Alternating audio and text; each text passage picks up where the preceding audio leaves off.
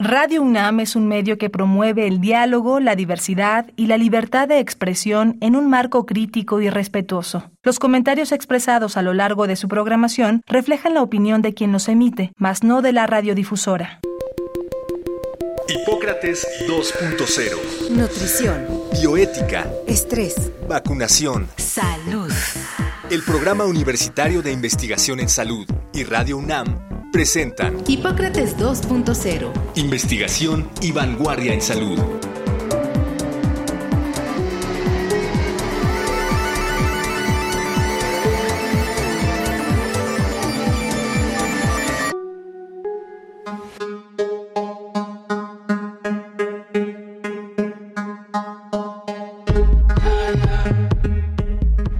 Hola, bienvenidos a Hipócrates 2.0 yo soy Mauricio Rodríguez, como cada semana les doy la más cordial bienvenida. Qué bueno que nos están acompañando aquí en Radio UNAM. Antes de comenzar el programa de hoy, vamos a dar una fe de erratas por una confusión mía al momento de hablar sobre el esquema de vacunación de la, con la vacuna Cancino y la vacuna Sinovac. Me confundí y, y cambié de nombre las vacunas al referirme a la vacuna de Sinovac y su esquema de dos dosis la dije como si fuera la vacuna Cancino y un radio escucha nos hizo ver que eh, la vacuna de Cancino es una vacuna de una sola dosis, la vacuna de Sinovac es una vacuna de dos dosis con un intervalo máximo de hasta 35 días entre las dosis y pues quedó, quedó mal en aquel programa, pero hecha aquí la corrección, agradecemos eh, que escuchen con detenimiento nuestro programa y más que nos hagan ver las observaciones y correcciones a las que haya lugar.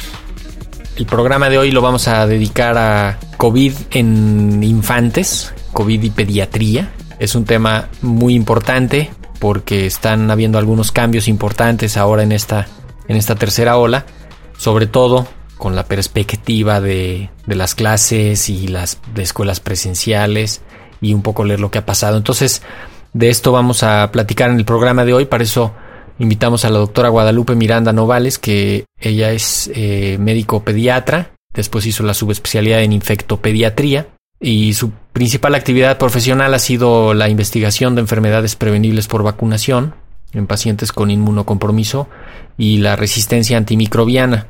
Es parte del grupo que coordina el Plan Universitario de Control de la Resistencia Antimicrobiana en el que estamos varios eh, aquí en el Programa Universitario de Investigación en Salud. Y también ella es miembro de varias asociaciones de especialistas del gremio, profesora de pregrado y posgrado en cursos de su especialidad. Actualmente está en la unidad de investigación en análisis y síntesis de la evidencia del Instituto Mexicano del Seguro Social en el Centro Médico Nacional Siglo XXI aquí en la Ciudad de México.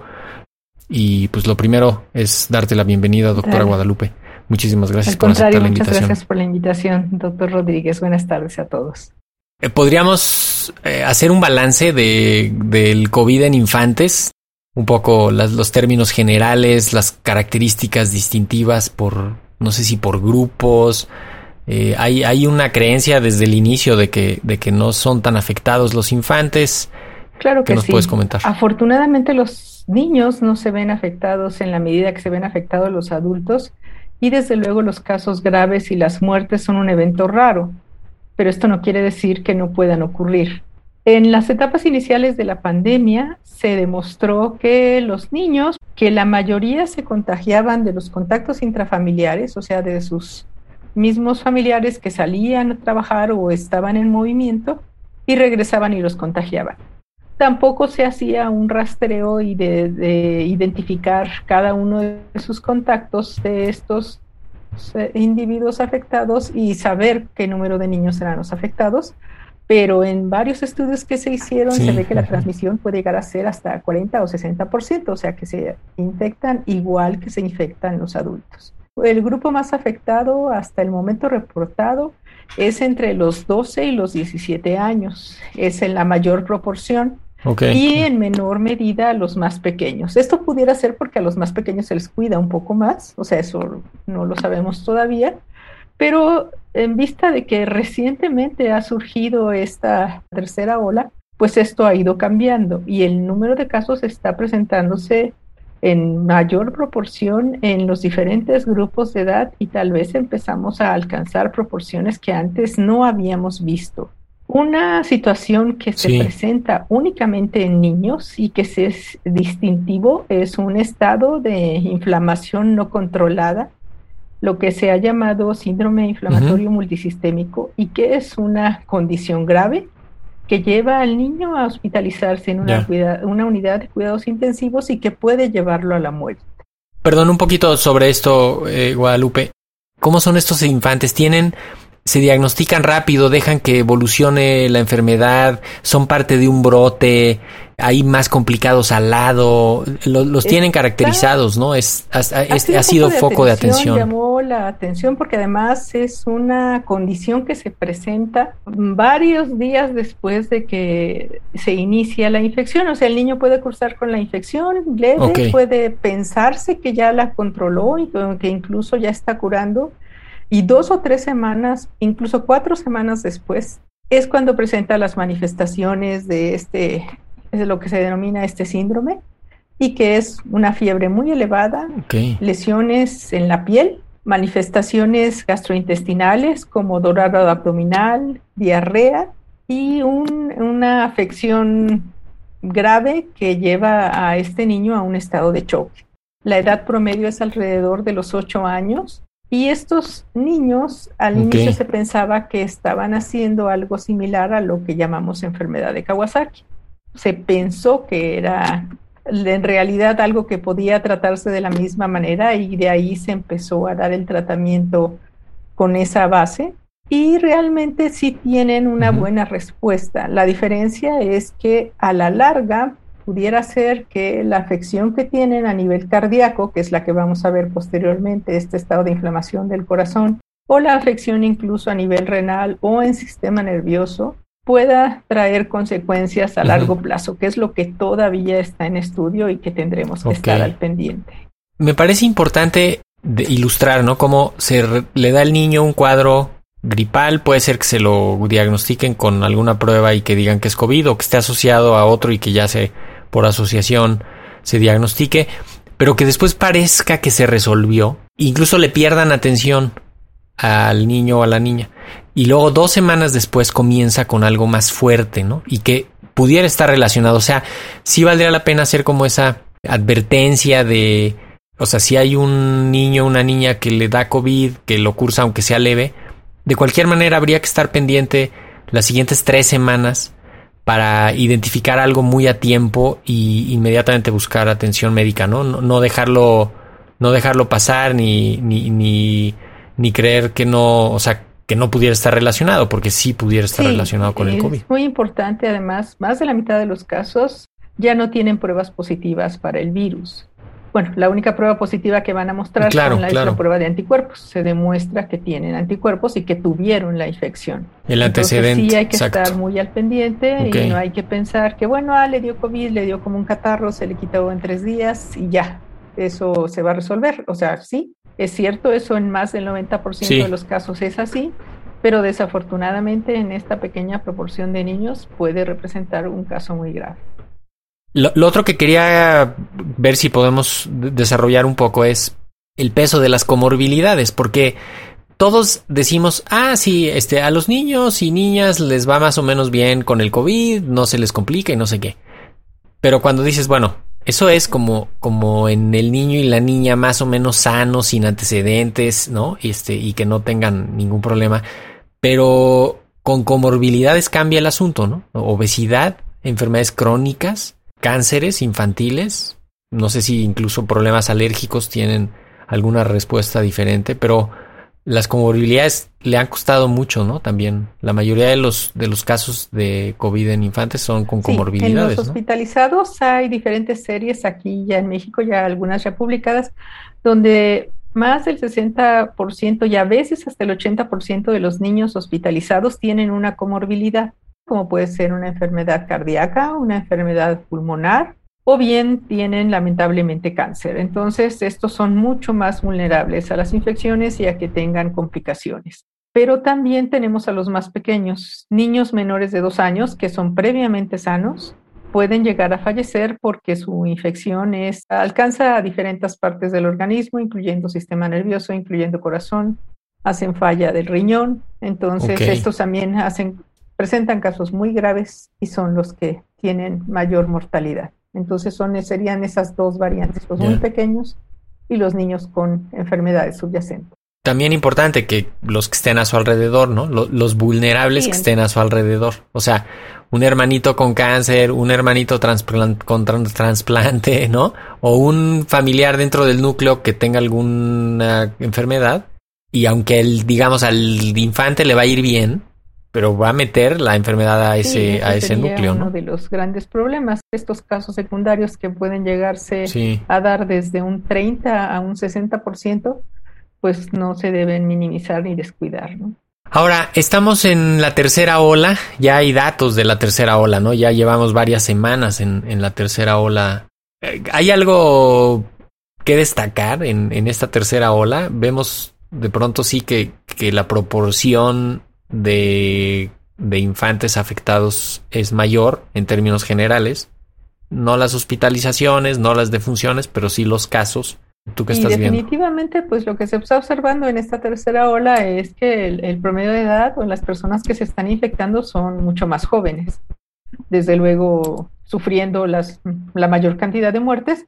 Y entonces de ahí por eso vemos que las hospitalizaciones y las defunciones se han disminuido. Pero entonces nos lleva a que todos estos jóvenes que se están infectando, que además tienen la mayor movilidad, son los que están llegando a sus casas y están permitiendo que el virus se esté transmitiendo de una manera muy eficiente.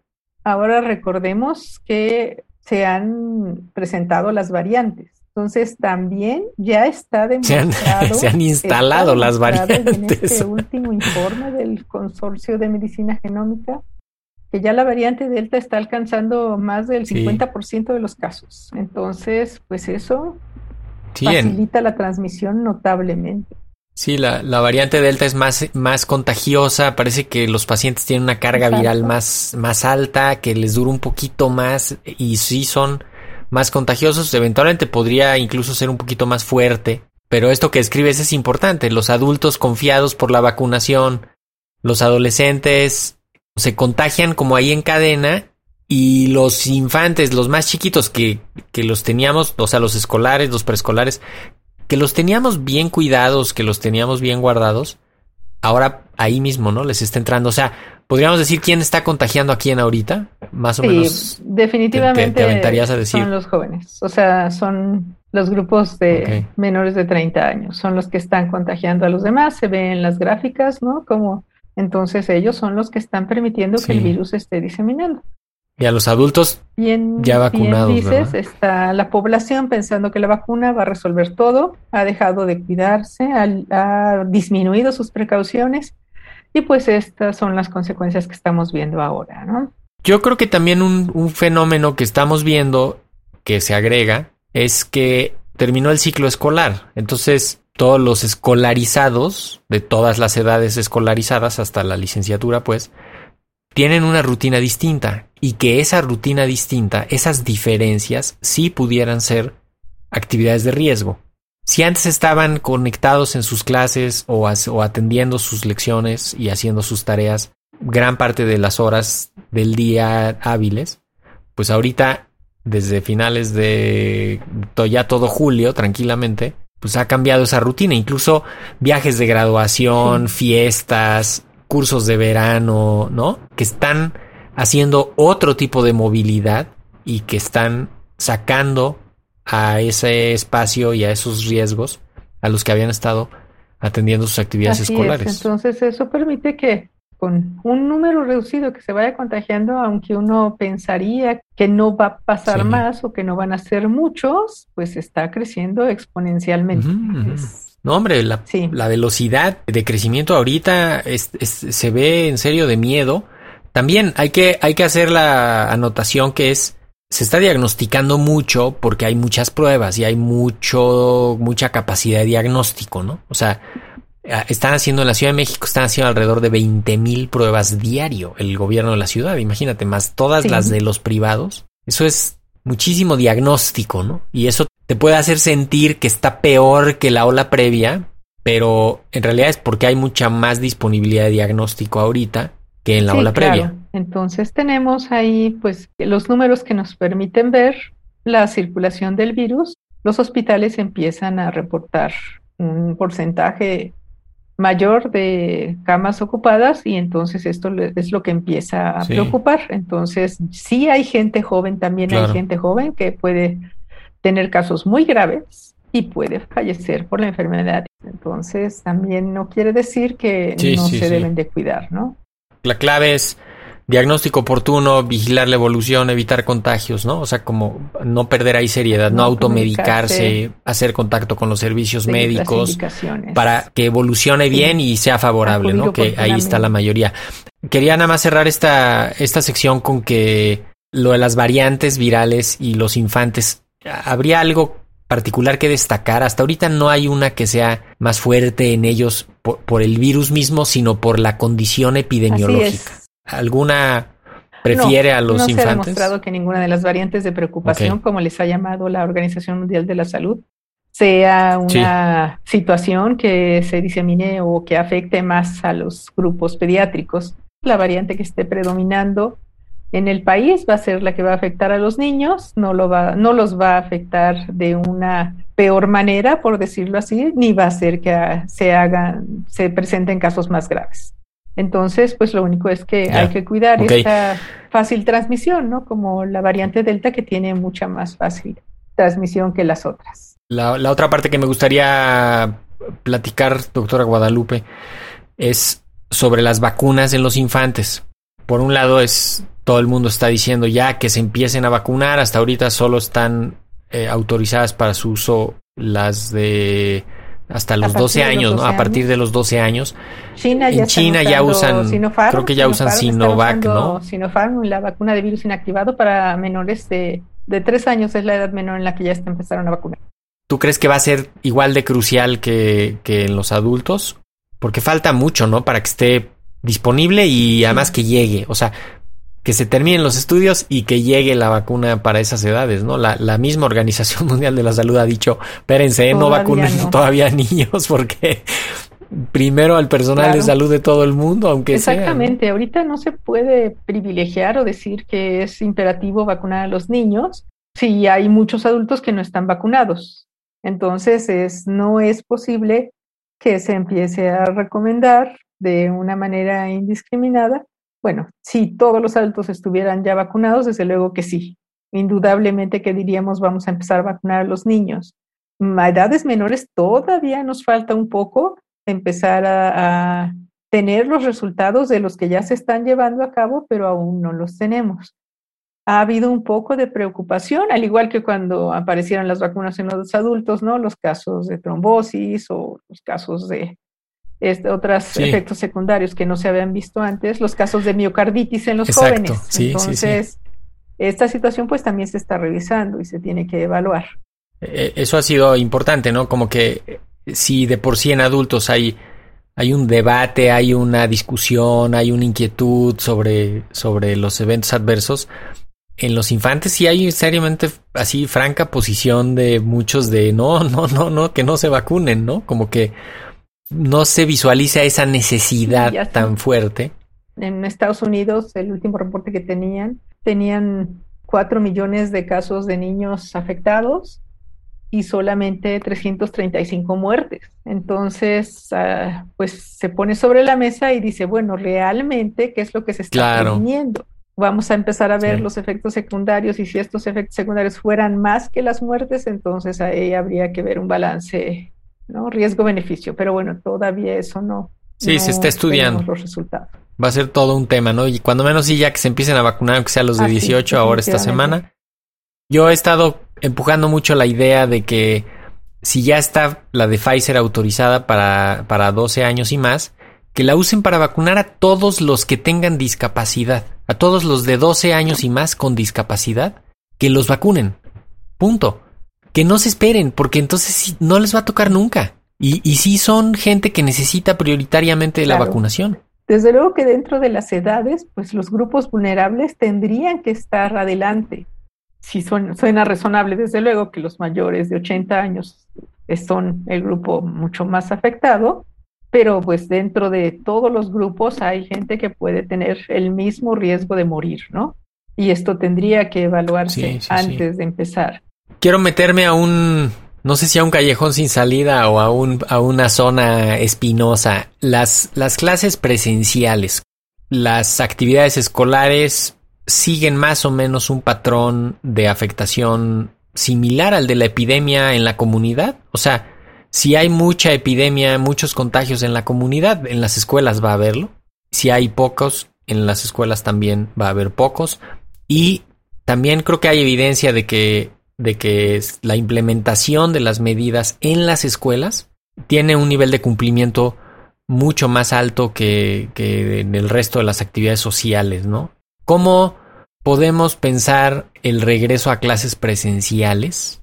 Ahorita suena de locos, ¿no? Cambiando a naranja en la Ciudad de México. Este, todos los modelos apuntan que va a estar terrible hacia, hacia mediados de agosto, pero finales de agosto. Pero, ¿cómo podemos pensar en un regreso a clases seguro y posible? O de plano mejor vamos a esperarnos hasta que haya ciertos indicadores, no sé. ¿Tú qué piensas de eso? Indudablemente que el cumplimiento en las escuelas o incluso en las guarderías que empezaron a abrirse recientemente, como tú mencionas, es mayor. O sea, tienen una sistematización de los protocolos y puede ser mucho mayor. Ahí el problema que yo veo es que no todas las escuelas tienen las mismas condiciones y es difícil. Entonces habría que asegurar, uno, que cuentan con agua corriente para todos los, para los servicios, que el espacio y la ventilación en, los salones es suficiente, estar desde luego al pendiente de detectar los casos y hacer el seguimiento de los contactos. Entonces, si se cumplieran todas esas condiciones como ya está desde luego escrito y como todos los protocolos se han establecido, yo no vería problema. Y a nadie le queda duda que los niños tienen que regresar a la escuela, a nadie. Pero entonces volteamos a ver estos lugares donde no se puede cumplir. Y ahí viene la situación de que si hay gran circulación de virus, de hecho, no hombre, 40% de las escuelas no tienen agua potable, de las escuelas públicas, ¿no? Y luego había un dato también alarmante de del espacio, o sea, se, es imposible separar los pupitres, las mesas, para que haya un metro y medio. Entonces sí, es, es sumamente difícil. Me acuerdo, me acuerdo de un debate que tuvo eh, los del CDC de Estados Unidos, del Centro de Control de Enfermedades, que decían dos pies o un pie y medio, ¿no? Que era así como la diferencia que se necesitaba en los salones. Decía es que muchísimas escuelas, si dices que estén tantitito menos, sí se puede, pero si le subes tantito ya no. O sea, si aquí le dijeras dos metros entre cada estudiante, imposible. Un metro y medio no van a caber. O sea. Sí, no es posible. Pues eso es una situación que se tiene que evaluar, yo diría, con mucho cuidado conforme a la circulación del virus, lo que esté transmitiéndose en cada comunidad y así tomar las decisiones. Desde luego que si avanza la vacunación, este problema se va a ir reduciendo, pero eso tendría que estar inicialmente. Sí, tener esta super facilidad para diagnosticar, que a toda la comunidad le quede claro, a toda la comunidad escolar le quede claro dónde se van a ir a hacer una prueba, van a tener resultado rápido, que, pues, que no va a costar caro eso, ¿no? Porque ese es el otro punto. Imagínate que en tu escuela te digan, vete a hacer una prueba de, las de tres mil pesos. todavía así están en, ese precio. Pues eso no se va a realizar. Y, además, pues la, la concientización de los padres de que si yo veo que mi hijo tiene al menos un leve catarro, no lo puedo llevar a la escuela. O que en casa hay alguien. tenga un, una, uno de sus familiares que está enfermo. Entonces sí son muchas situaciones que pueden presentarse que son complicadas. Ya se hizo mucho daño, ¿no? Por, por tener las escuelas sin actividades presenciales. O sea, no sé si, si a la hora de poner en una balanza y dices, pues órale, o sea, vámonos con las escuelas. No sé si no importa que haya algunos casos, los agarramos rápido, los aislamos, los cuidamos, pero que se regrese a eso es tan heterogéneo seguramente unas escuelas ya están listas desde hace rato, pero en otras les robaron la tubería. los cables, ¿no? Y, y, en otras se murieron los tres profesores que tenían ahí el liderazgo, los, los grupos aumentaron. No sé cómo se va a reconfigurar eso, ¿eh? Sí, aquí es demasiado lo que tiene, lo que está involucrado. Desde luego que en países del primer mundo tienen servicios de salud excelentes, donde hacen esta identificación, rastreo de contactos, y sus servicios de atención médica son muy buenos. Entonces ellos por eso argumentan que no tuvieron problema por el regreso de las escuelas. Pero esa situación sí es diferente de la que se puede vivir aquí en nuestro país. Bueno, tenemos que irnos, pero no me quiero ir con este con esta sensación de pesimismo. me gustaría quizá reiterar la idea de que a los infantes los protegen los adultos, eh, está en manos de ellos y de los que están cerca cuidarlos, sí se puede prevenir, sí se pueden hacer actividades con ellos con precaución, sí se puede diagnosticar a tiempo, darle un buen seguimiento, o sea, hay, hay mucho también a favor, ¿no? Nos vamos con la idea de que este virus no afecta gravemente a los niños como a los adultos. Eso, desde luego, no significa que no vamos a cuidarlos. Como bien menciona, se pueden hacer las actividades que uno está acostumbrado en cierta medida con todas las precauciones que se llevan a cabo. Recientemente la Academia Americana de Pediatría dijo que a partir de los dos años, si un niño es enseñado a utilizar el cubrebocas, lo va a utilizar bien. Su uso de cubrebocas, su lavado de manos, su distancia y evitar desde luego el ingreso a sitios cerrados hay que seguir cuidando a los niños. Sí. Poco a poco esto se va a ir resolviendo. Tampoco soy tan pesimista de pensar que no se va a lograr. Al contrario, se ha demostrado que gracias a la vacunación hay mucho menos hospitalizaciones y muertes y esto tiene que ir mejorando cada día. Ahora sí que afortunadamente no fue una epidemia en infantes, ¿no? En esta situación estamos, o sea, en este caso estamos de, en un lado favorable, ¿no? No fueron la población más afectada. No tratemos de que así siga siendo, que no sean que no sean ellos, ¿no? Claro que sí. Pero bueno, pues muchísimas gracias por haber aceptado la invitación, Guadalupe Miranda, Lupita Miranda. Muchísimas gracias. Seguro te vamos a volver a invitar. Gracias por la invitación. Gracias a todos. Con esto nos vamos. Yo soy Mauricio Rodríguez. Qué bueno que nos escucharon. Esperamos que la semana que entra nos vuelvan a sintonizar. Muchísimas gracias. Agradecemos al doctor Samuel Ponce de León, coordinador del Programa Universitario de Investigación en Salud y coordinador académico de esta serie. El Programa Universitario de Investigación en Salud y Radio UNAM agradecen tu escucha. Te esperamos la siguiente semana para platicar sobre lo último en materia de salud e investigación en Hipócrates 2.0. Investigación y vanguardia en salud. Se despiden de ti en la producción Patti Gamboa, Héctor Castañeda y Alejandra Gómez. Hipócrates 2.0. Radio UNAM. Experiencia sonora.